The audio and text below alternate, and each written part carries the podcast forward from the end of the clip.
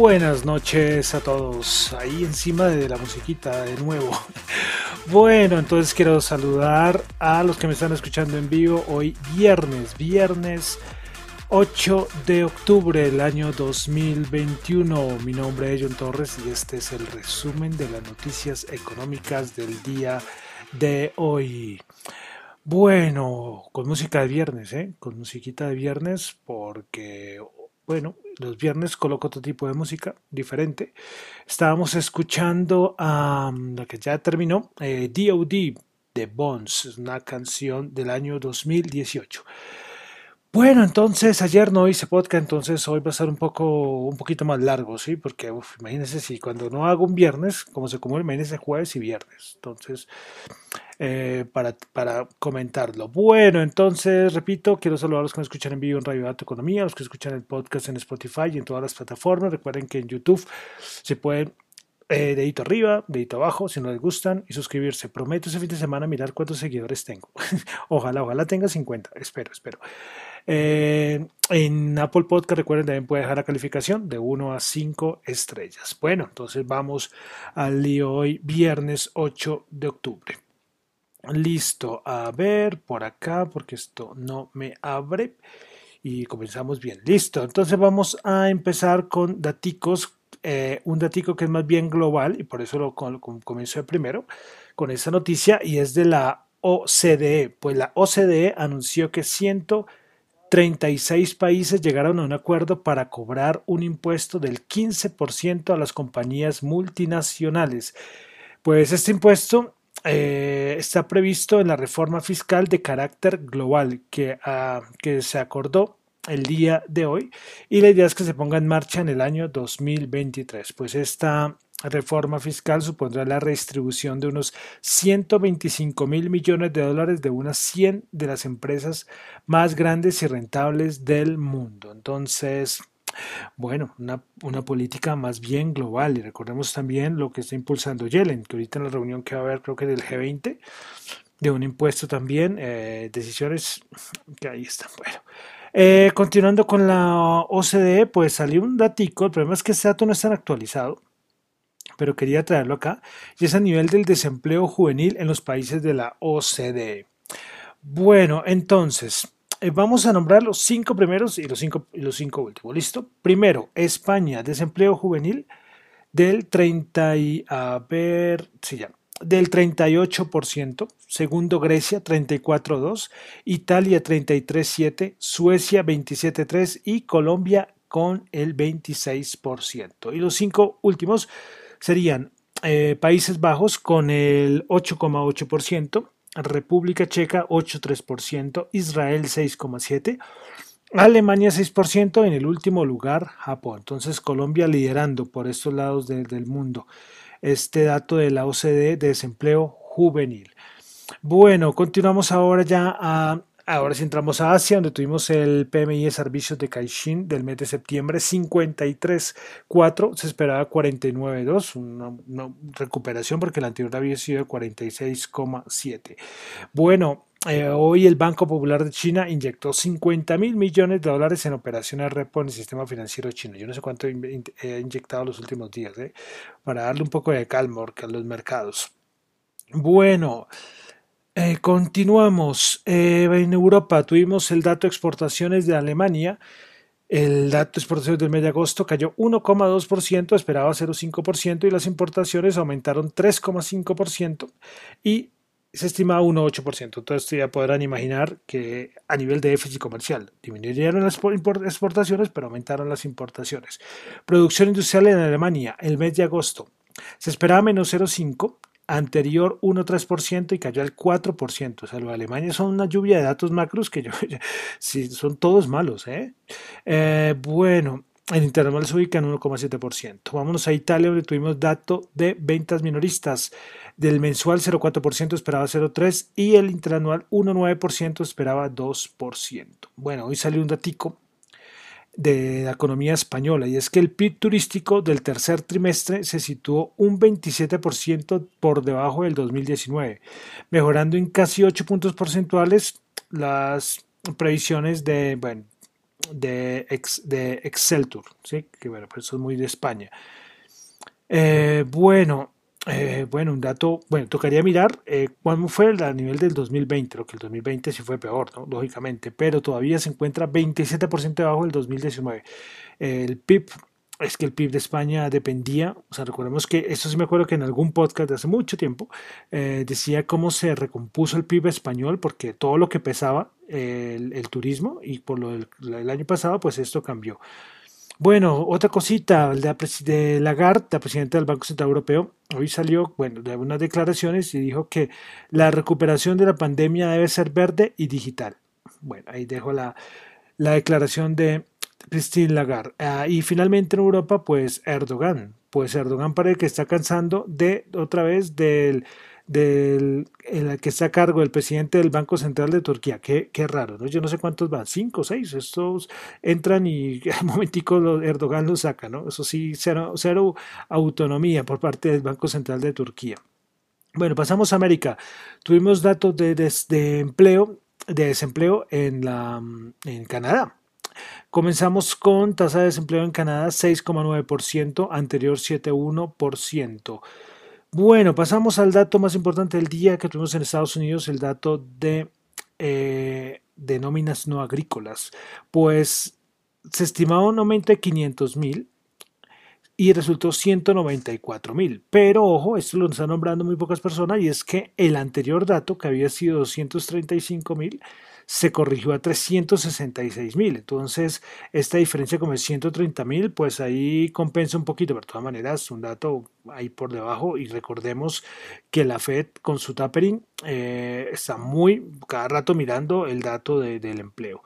La tasa de desempleo terminó en 4,8% cuando se esperaba 5,1%. Otro dato importante son la, los ingresos por hora de los trabajadores. Dato mensual se esperaba 0,4 y aumentó a 0,6%. Entonces, datico importante el dato de empleo en Estados Unidos. También tuvimos el dato eh, de el dato se me pasó acá Listo.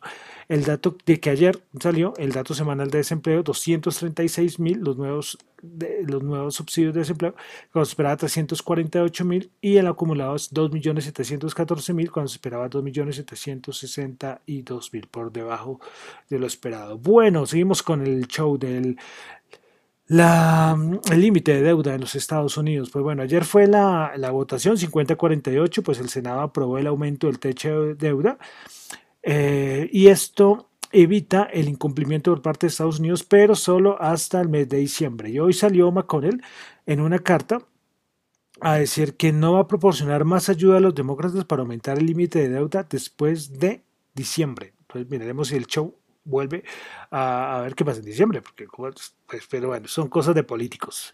Eh, hoy precisamente Yellen se refirió a, esto, el límite de deuda, y dice y dijo que suspiró, que exhaló profundamente por este, por este acuerdo que llegaron eh, las votaciones del Senado y el acuerdo entre republicanos, republicanos y demócratas, pero recordemos que solamente hasta diciembre. Bueno, pasamos, ya seguimos aquí a América, vamos a inflación en Brasil, la inflación en Brasil mes de septiembre 1,16% el mensual, el interanual 10,25%, vamos a México, dato de inflación, el mensual de septiembre 0,62%, esperaba 0,61% y el interanual 6%, y la inflación del Brasil pareció un poco altica, ¿no?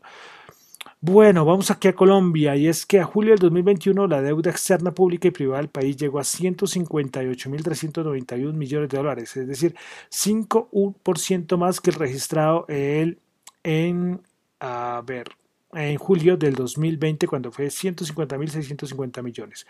Si miramos esto como porcentaje del Producto Interno Bruto, la deuda externa en Colombia al cierre de julio del 2021 se ubicó en 51%, por debajo eh, como tres puntos por debajo eh, del 55.4 registrado en julio del 2020. Bueno, tuvimos el dato de encuesta de opinión del consumidor de septiembre. El índice de confianza del consumidor en agosto era del 8,2% y pues subió al 3 perdón, vamos, voy a corregir, qué pena.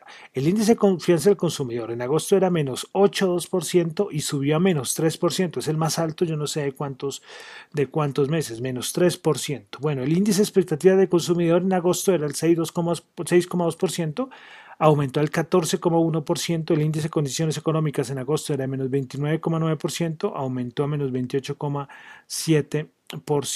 Los bienes a disposición a comprar. Vivienda en agosto era de menos 5.1% y aumentó a septiembre a menos 0,5%. Bienes durables en agosto era menos 45.1%, en septiembre subió menos 44.3%. Y finalmente vehículos en agosto menos 44.9 y subió menos 43.1. 8. Entonces, todos los datos de esta encuesta opinión del consumidor de, de, de Desarrollo, buenísimos, todos, todos. No hubo ninguna excepción. Increíble lo de vivienda, ¿no? De menos 5.1 a septiembre a menos 0.5 en disposición a comprar. Listo. Eh, a ver. Listo. Bueno, finalmente eh, hubo un congreso de tesorería.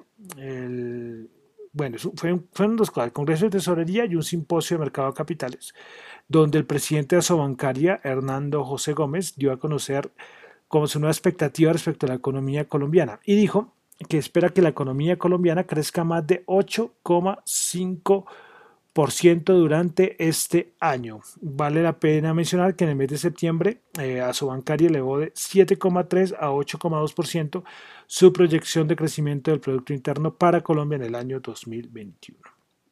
Listo, bueno. Eh, a ver, a ver, listo.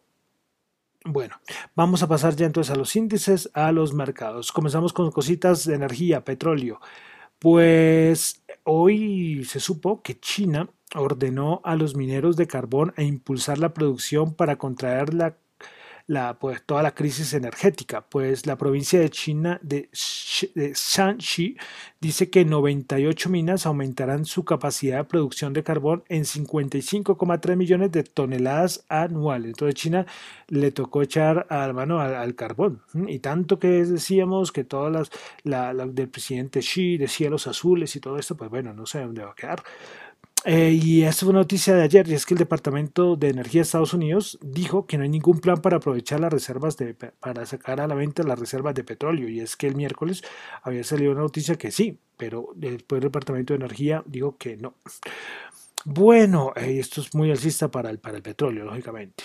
Y continuamos con una cosita que es más bien curiosa, y es que en España está la Organización de Consumidores y Usuarios, la OCU, pues dieron a conocer como las mejores marcas al nivel de, teléfonos, de teléfonos móviles. Voy a nombrar solamente las cinco. Primer lugar, Google. Segundo lugar, Xiaomi. Tercer lugar, eh, OnePlus. Cuarto lugar, Oppo. Y quinto lugar, Umidigi. Esta sí, no tengo ni idea, esta sí súper, súper nueva. ¿sí? De verdad que me, esa marca, no sé, ni siquiera sé de dónde es. Entonces, eh, curioso, lo curioso de este ranking es que ustedes pueden ver que no está ni Apple ni Samsung. ¿eh? Curioso, curioso. Xiaomi si es que tiene un nombre potente, Google también es muy conocido, OnePlus pues muy bueno, Oppo también, no sabía que era tan bueno, y el Umidigi sí, ni idea, pero bueno, ese es el ranking.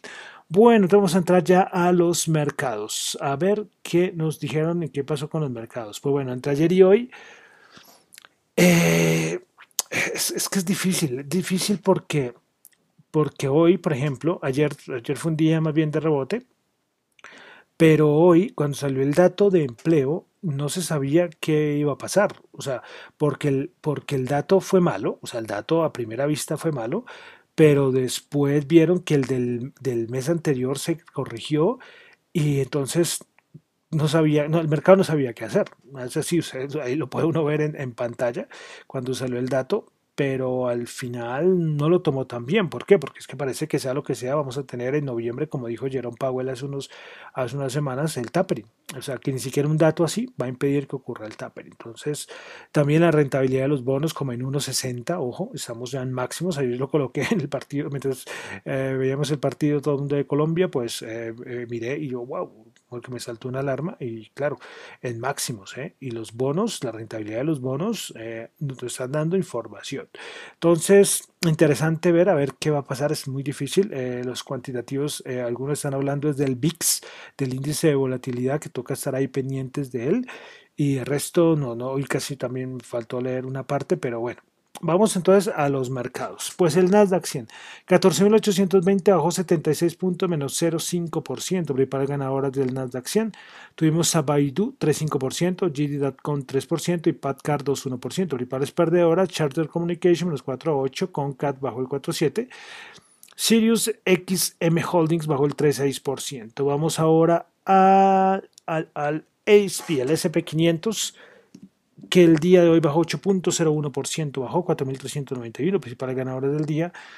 Tuvimos a APA Corporation 6.8, Hess Corporation 6.6 y EDEOG Resource 5.5%. Vamos a los principales perdedoras en el CP500, Citrix System bajó el 5.6, el Heisen Brands, eh, perdón, Haynes Brands bajó el 4.9% y Charter Communication bajó el 4.8%. Vamos al Dow Jones que el día de hoy bajó 8 punticos, bajó el 0 menos, bajó el 0.03%, 34.746 principales ganadoras del día.